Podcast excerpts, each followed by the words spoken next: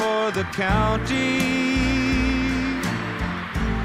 And I drive the main road, searching in the sun for another overload. I hear you singing in the wire. I can hear you through the whine. Wichita lineman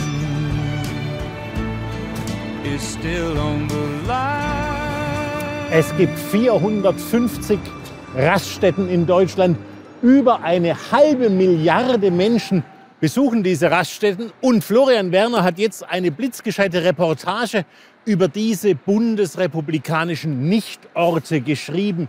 Herr Werner, Ihre Arbeitshypothese in diesem wirklich faszinierenden Buch ist, dass diese Raststätten mehr über die Mentalität, die Geschichte, die Verfassung dieses Landes aussage als das Brandenburger Tor, das Oktoberfest und der Kölner Dom. Denn mehr Menschen besuchen Raststätten als diese drei Sehenswürdigkeiten. Genau, ich glaube, man könnte sagen, alle Menschen besuchen früher oder später irgendwann mal eine Raststätte, ob sie wollen oder nicht. Das heißt, da verdichtet sich wirklich deutsche Reisefreude, deutsche Mentalitätsgeschichte, deutsche Sauberkeitswahn auch. Ich glaube, das zeigt sich immer wieder an diesen Debatten über die Raststätten, Toiletten und so weiter. Also ich glaube, man kann sehr, sehr viel lernen davon, wenn man auf Raststätten etwas länger Halt macht, so wie ich das getan habe. Wir stehen hier auch an einer besonderen, ich möchte fast schon sagen, magischen Raststätte Drei Linden in Berlin.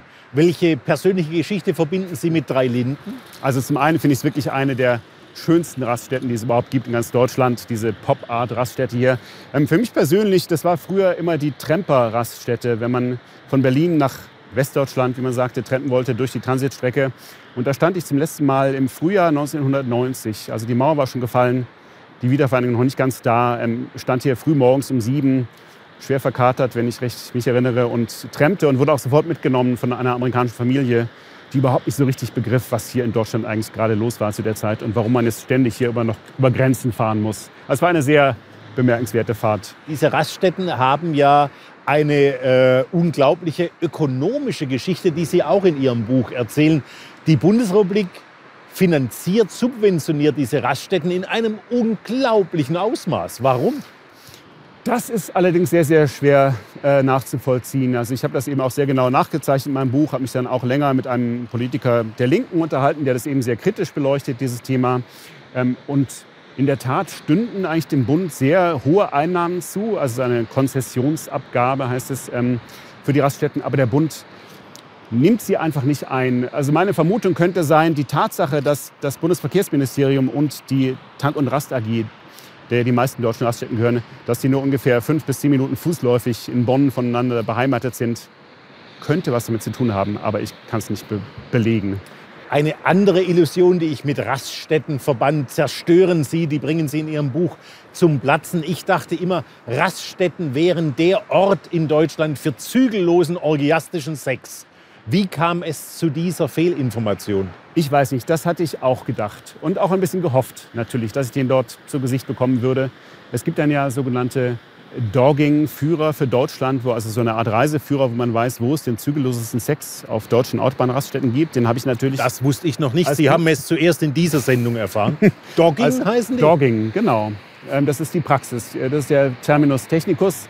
Ich habe das auch semantisch auf einer völlig falschen Ecke. Ich habe das natürlich recherchiert. Ja. Ähm, hat nichts mit Hunden zu tun äh, im engeren Sinne. Ähm, und, und bin dann auch an die entsprechenden Treffpunkte gefahren, die da empfohlen wurden, also um zu beobachten, zu recherchieren, aber nicht fündig geworden. Es sind tatsächlich äh, relativ züchtige Orte. Nun äh, ist tatsächlich aber so eine Autobahnraststätte auch ein Ort echten menschlichen Leids. Ich denke insbesondere an die Lkw-Fahrer, vornehmlich aus Osteuropa.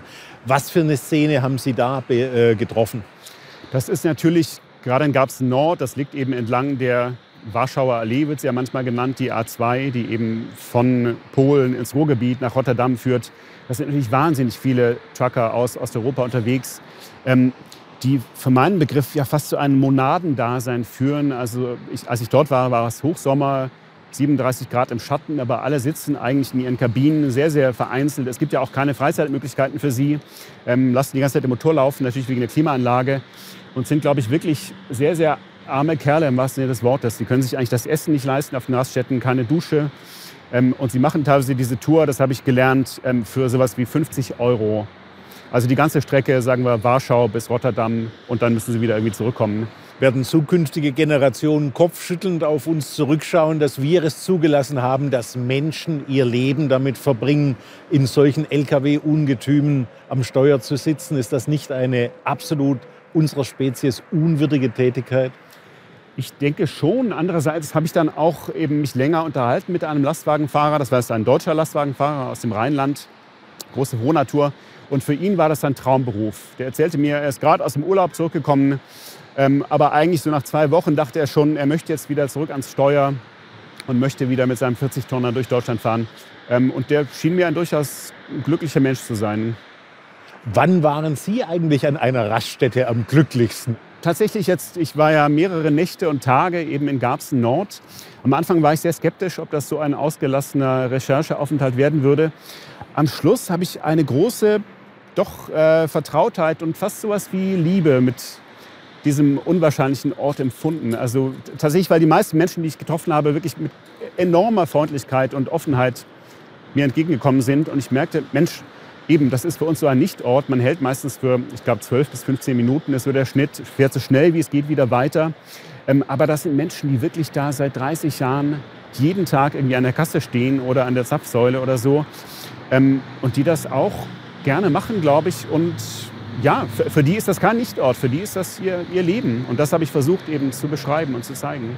Florian Werner, vielen Dank. Die Raststätte heißt das Buch von Florian Werner, das einem die Augen öffnet für eine bislang wenig gesehene Wirklichkeit der Bundesrepublik Deutschland, erschienen bei Hansa Berlin.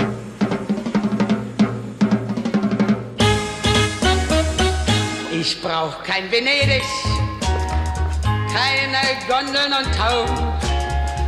Und selbst die Zitronen sollen ohne mich blühen. Ich brauch keine Häfen an südlichen Meeren und sämtliche Pinien sind sowieso grün. Ich brauch keinen Flug in schwingenden Höhen. Ich brauch keinen Bach im verschwiegenen Tal.